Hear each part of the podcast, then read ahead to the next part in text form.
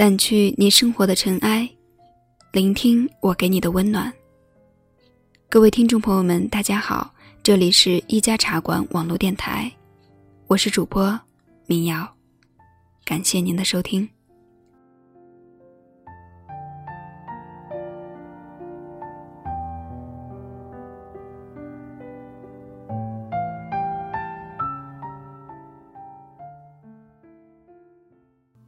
书接前回，我们讲到陆平放弃了北京这个华丽的大笼子，重新踏上了流浪的路，去寻找一个可遇不可求的远方。地理不好的他认为彩云之南离陕西并不多远，捏着一张车票来到丽江，遇到了另一番光景和另一片天地。今天，我们接着讲。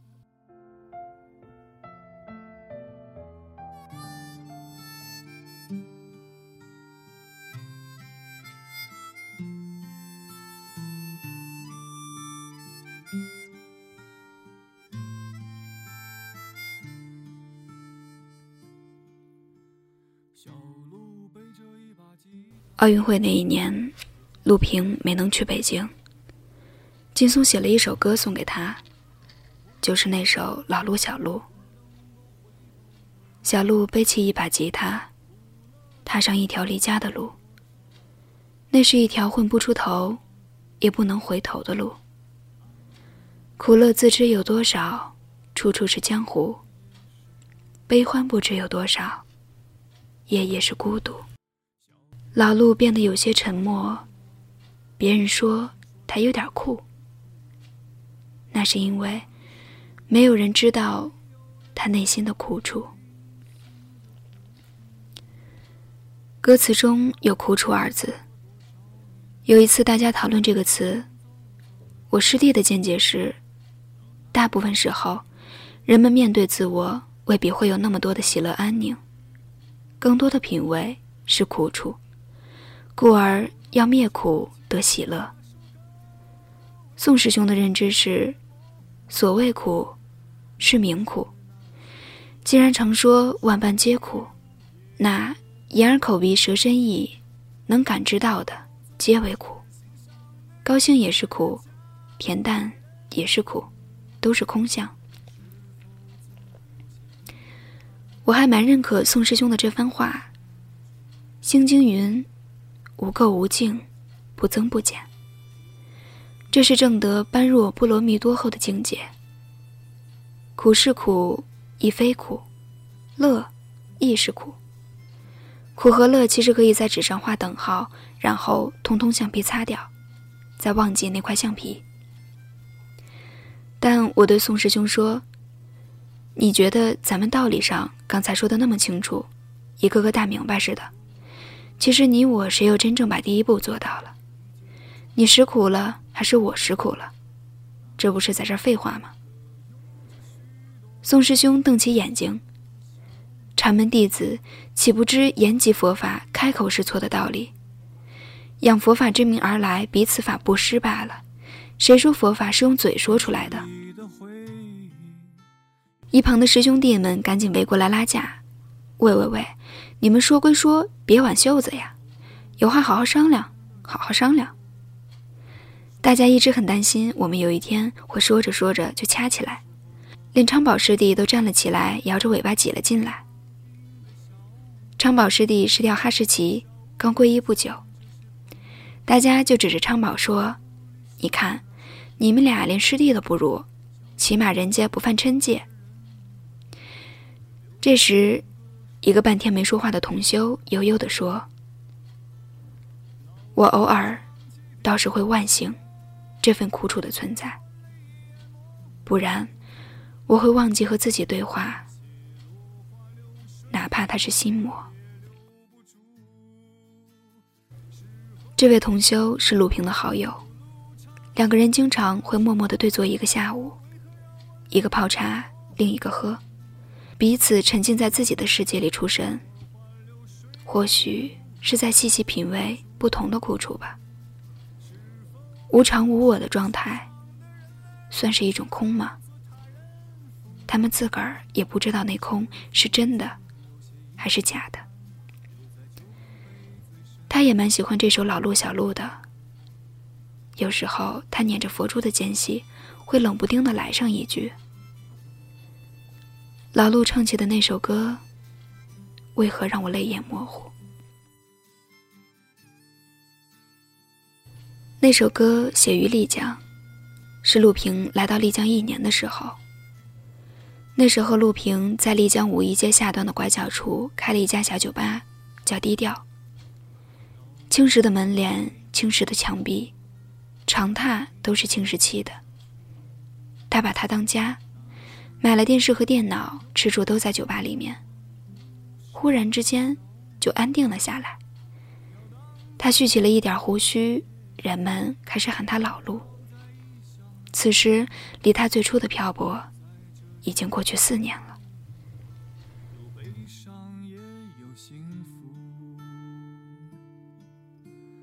老路就是当年的小路，我不说你也清楚。那时候我们都会聚在大冰的小屋，在小屋里想这些朋友，在小屋里想那些姑娘，小屋里流浪的人们唱着流浪歌手的情人。老路唱起的那首歌，为何让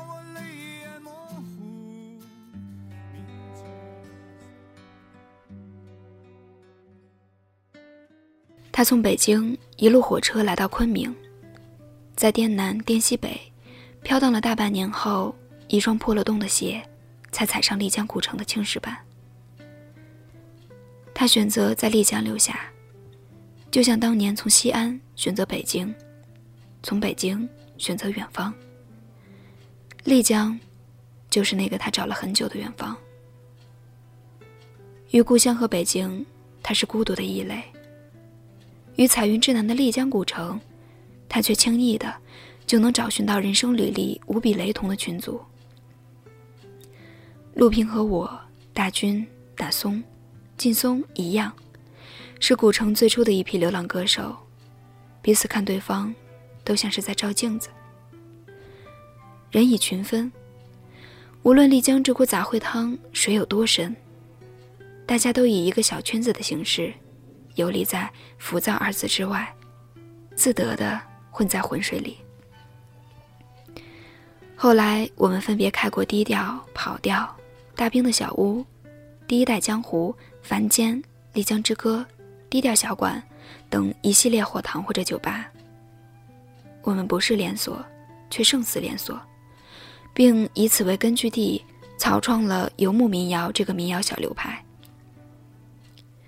我曾用矫情的文笔渲染过当时的那种状态。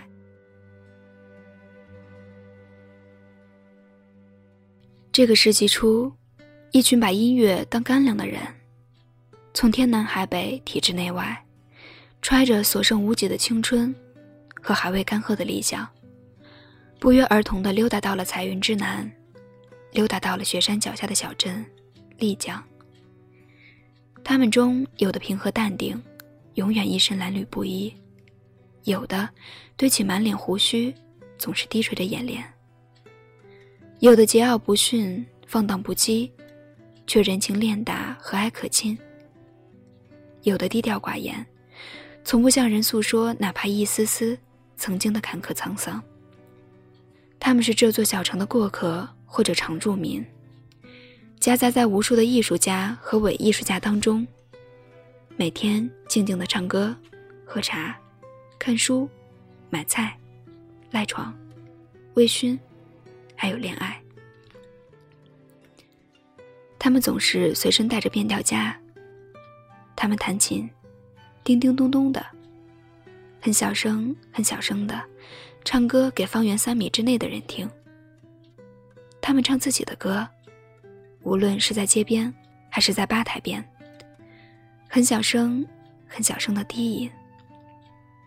他们也玩鼓，羊皮的、牛皮的、纸皮的手鼓，不是敲，也不是用力拍，而是轻轻松松的让手指在鼓面上跳舞。他们说，有吉他和手鼓就够了。在这个拼命强调形式和配器的时代，应该做点减法了。他们说，有三两个人肯认真听歌已经很够了。他们不奢望被了解，不害怕被曲解，不在乎被忽略。他们的原创赚取过多少女孩深情的凝望，数不清了。他们的原创，勾起过多少游子哽咽呜咽，数不清了。他们的原创，诱发过多少过客的莫名叹息，数不清了。他们的原创，让多少男人会心一笑，让多少女人莫名缅怀自己曾经的少女情怀，数也数不清了。清风拂山岗，明月照大江。他们简简单单的玩着音乐，玩着玩着，玩出了一个民谣流派——游牧民谣。共同的丽江背景，相同的音乐理念，类同的流浪歌手经历，出世又入世的原创歌词。物以类聚，人以群分。没有比“游牧民谣”这四个字更适合用来定位他们这个群体了。音乐是羊，他们游牧在路上，远方凄凄的路上，车水马龙、行人匆匆的路上，长亭外古道边的路上，苍茫肃杀的路上，锦衣夜行却自得其乐的路上，策马扬鞭、捐狂高歌的路上。无法回头，也不屑于去回头的路上。他们都喜欢一句话：曾经有一个年代，流浪着的歌手被称作行吟诗人。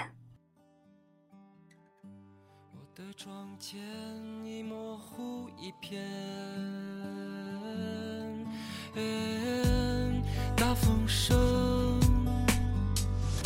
像没发生太多的记忆，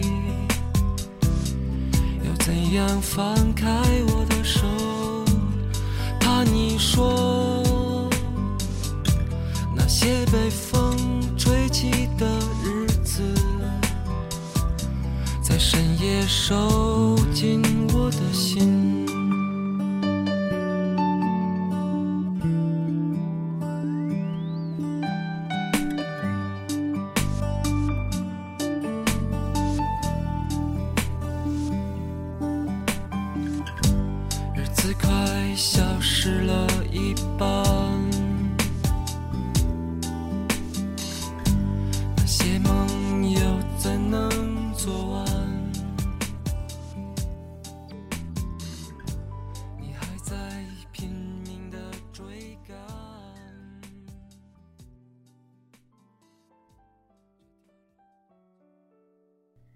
陆平玩摇滚出身，有一副铁嗓子。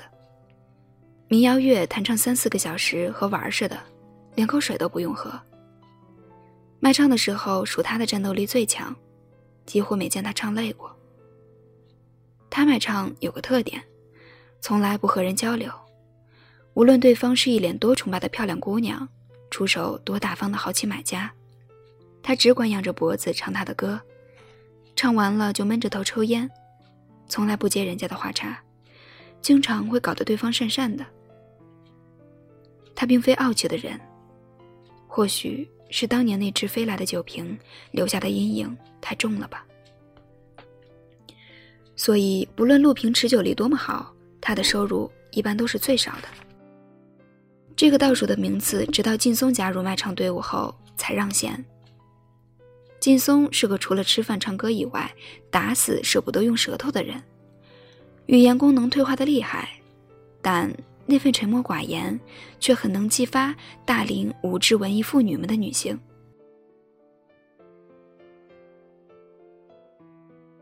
那时候，我们经常两人一组自由组合出门开工，陆平和劲松结伴开工，简直是一道不可多得的风景。他们像两只南瓜一样拖在街角，唱歌的时候还好，一唱完了，脸上立马各种凝重，一动不动地坐在那里，除了喉头动，其他的部位就像裹了水泥一样的严肃。我一直百思不得其解，他们是两个多年组乐队唱酒吧的主，什么硬场子没见过呀？怎么在街头唱首歌会这么如临大敌，搞得和见丈母娘似的？我经常问：“哎，你们俩是在比谁僵硬吗？你们学学大军好不好啊？”我说他们的时候，大军身边围了一堆人，他正卖力推销他花了十六万打造的奢华专辑。哎呀，谢谢你来听我唱歌，你长得这么漂亮，你是从成都来的吧？我的碟好啊，什么电脑都能放出声来。我挥手赶走眼前飞过的乌鸦，扭过头来督导身后那两只南瓜，好好的总结学习。金松认真的学习了半天，然后吭哧吭哧的学着和卖碟的人交流。哎，嗯，谢谢你来听听我唱歌，你，你你你你漂亮，你你你是从从从贵阳来的吧？好吧。最起码他还知道把成都换成贵阳，贵阳出美女吗？管人家出不出吧，你哀什么哀呀？不会用感叹词就别用啊，我的亲哥。唉，哎，接下来换你了，陆平。我告诉你啊，今天你要再只卖三张碟的话，明天干脆去帮老兵卖烧烤好了，我们不带你玩了。你要努力哈。你也老大不小的人了，怎么脸皮发育的还是这么薄啊？你，陆平很受鼓舞，坐着扎起马步，努力酝酿情绪。不远处，一群高跟鞋美女咯噔咯噔的扭着过来，貌似是一群组团假休息的空姐。哎，老陆，加油啊！这是购买力多么优质的受众群啊！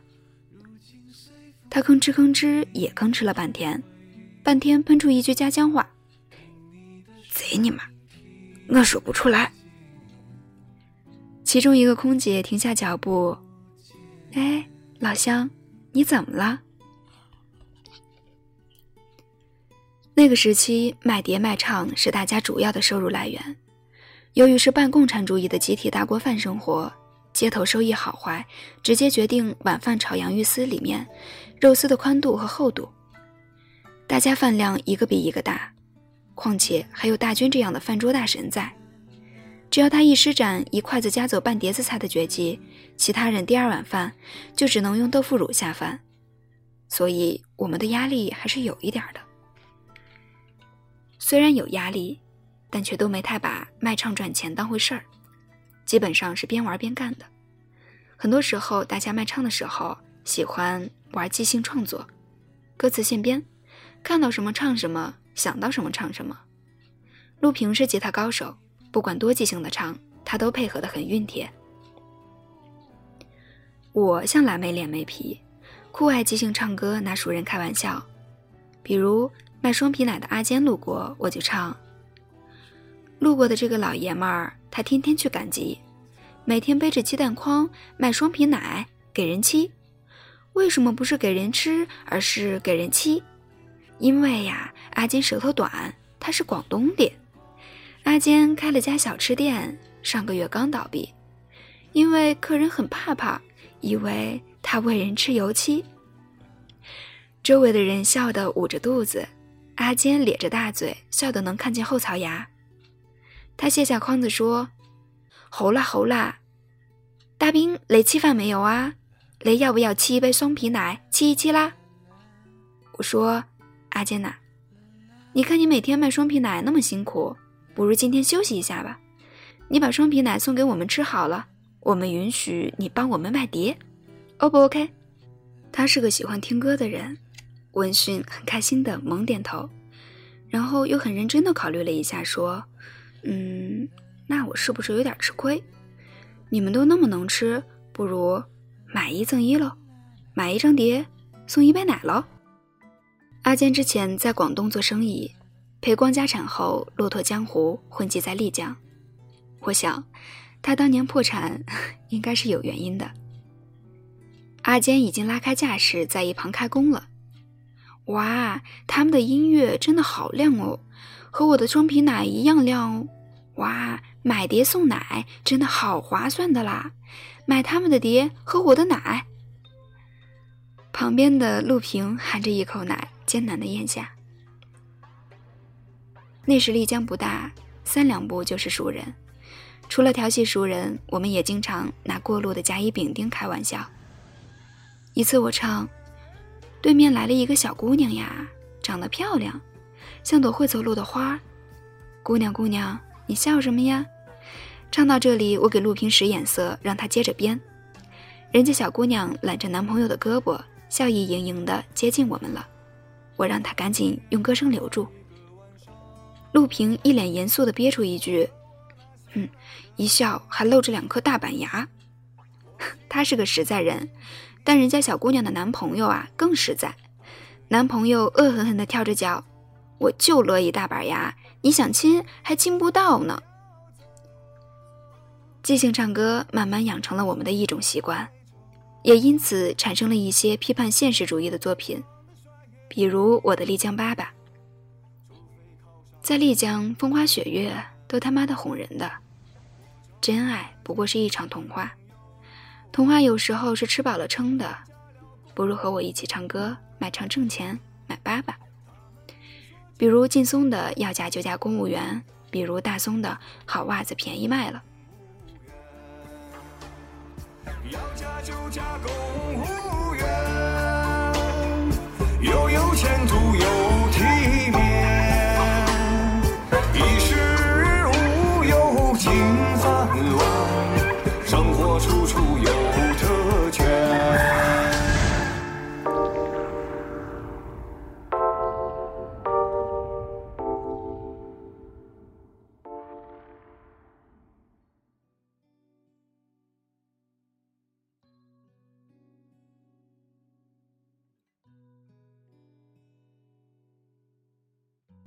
那时候，川子经常去丽江玩，大家经常一起街头骂唱。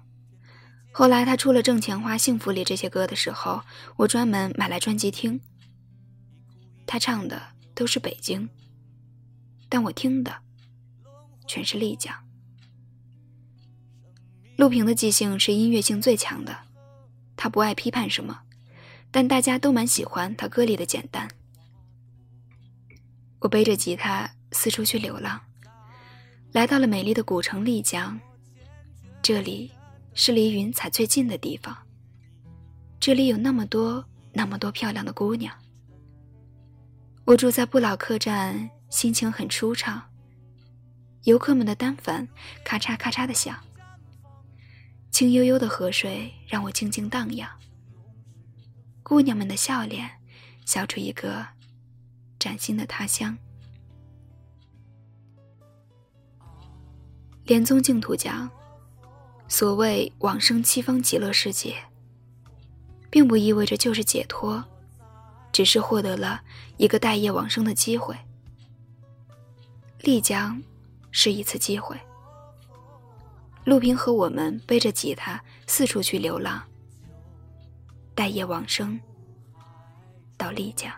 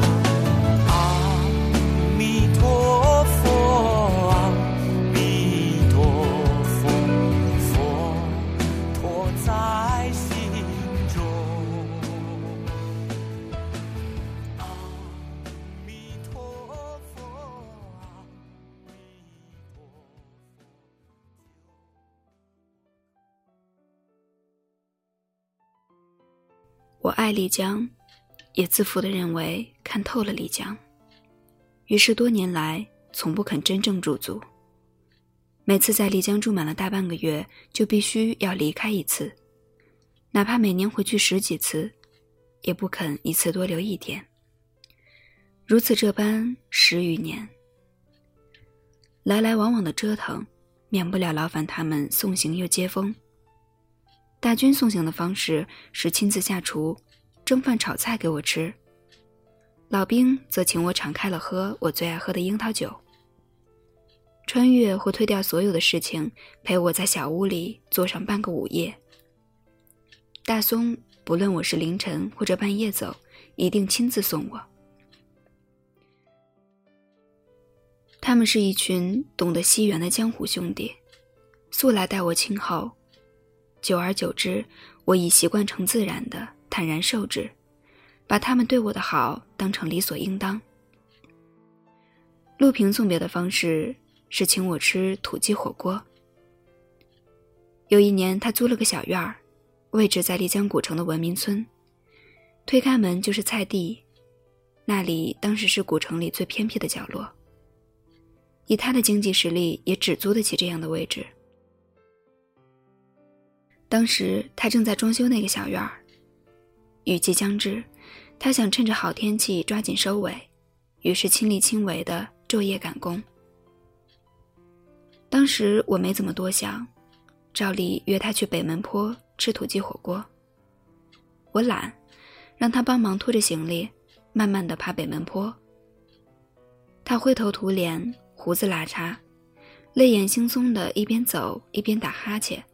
满手的创可贴，满裤子的油漆。我们俩一边气喘吁吁地爬上大上坡，一边有一搭没一搭的聊天。路上来了一个电话，是材料店的送货电话，说一会儿按约定送玻璃，让陆平准备好七百元的材料钱。陆平用一只手捂着话筒，一边走路一边和人家打商量，絮絮叨叨好久。说少送四块玻璃，把材料钱压缩到五百元。我笑话他：“你怎么学的这么抠门了？装修是一次到位的事儿，不该省的别瞎省。”然后又换回到常规的木木呆呆的表情。那顿土鸡火锅花了他两百元。他请我吃的是他院子的一扇窗。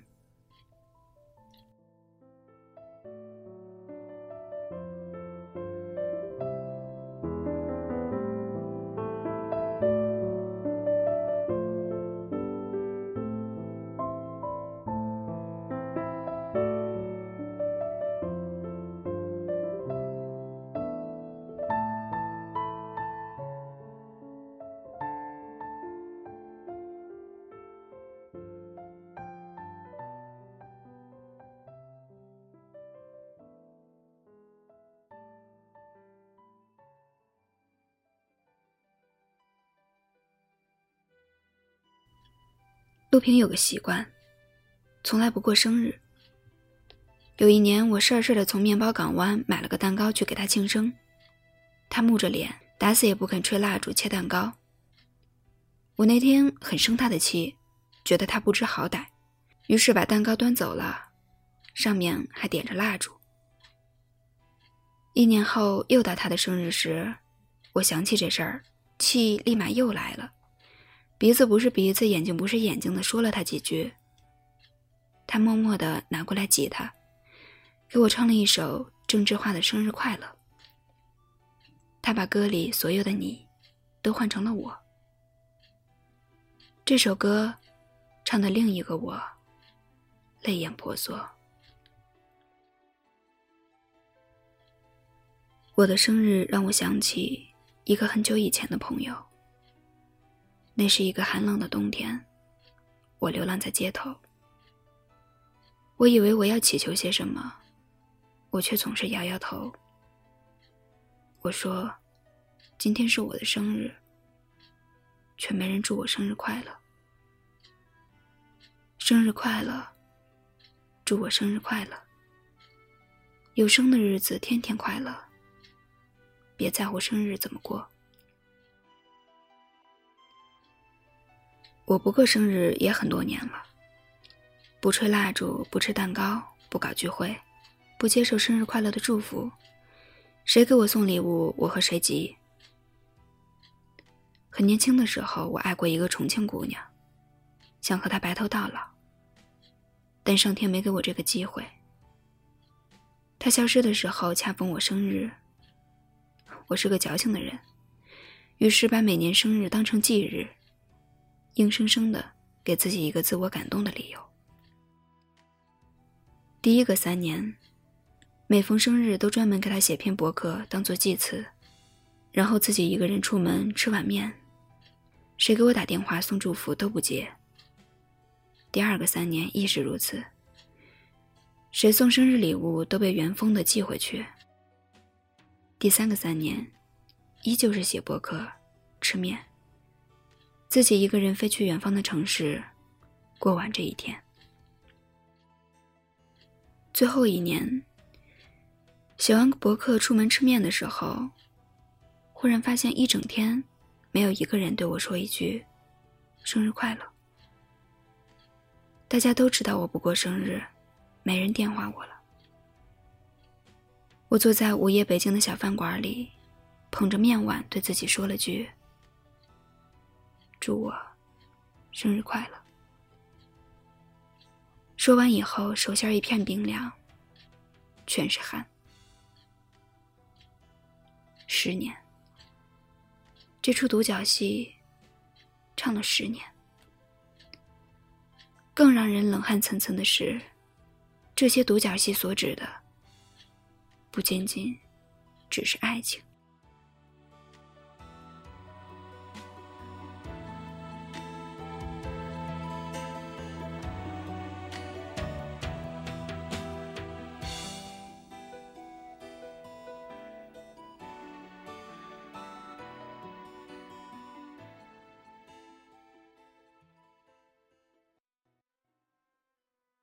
二十三岁到三十三岁，十年。眨巴眨巴眼就过去了。回头再看看那个很久以前的自己，一个走在寒冷冬夜街头的傻孩子，匆匆忙忙、慌慌张张，东碰西撞，早早就学会了自我嘲讽、自我安慰，还有不知道从哪儿来的一脑袋的自我感动，像是着一袭青衫，进一身沙尘暴。大风沙铺天盖地的掩杀过去后，世间万物都蒙上了一层薄薄的黄尘。鞋面上也是，头发里也是。不能算是脏，但指定是不洁净了。但盯着看的时候，又会自鸣得意的觉得，另有一种饱经沧桑的美。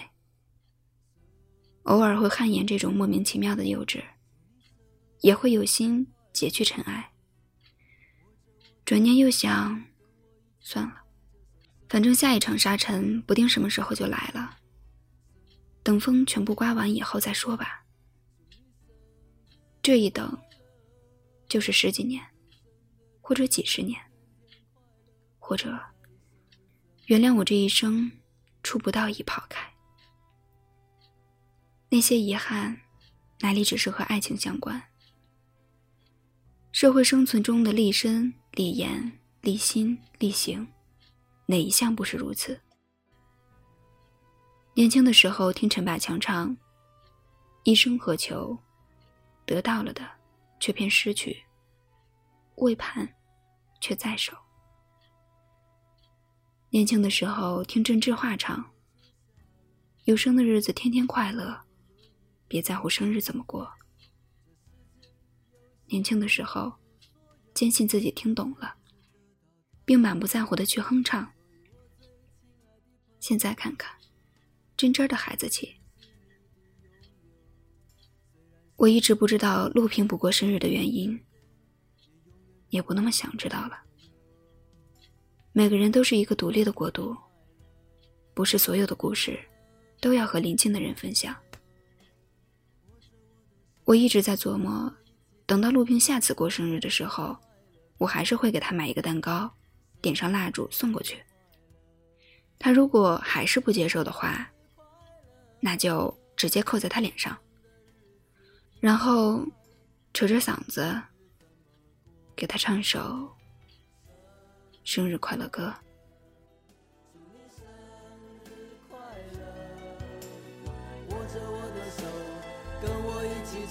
首生日快乐歌，生日快乐，祝你生日快乐，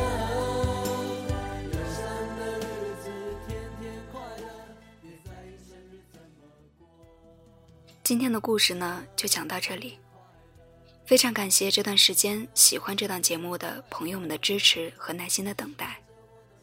好故事总是要细细品味。我讲的不快，你们不要着急，我们一起慢慢分享。关注一家茶馆网络电台的微博、微信及官网，随时掌握节目的最新动态。新浪微博找“民谣是个妞”，可以一起聊聊。再次感谢您的收听，我是民谣，我们下期节目不见不散。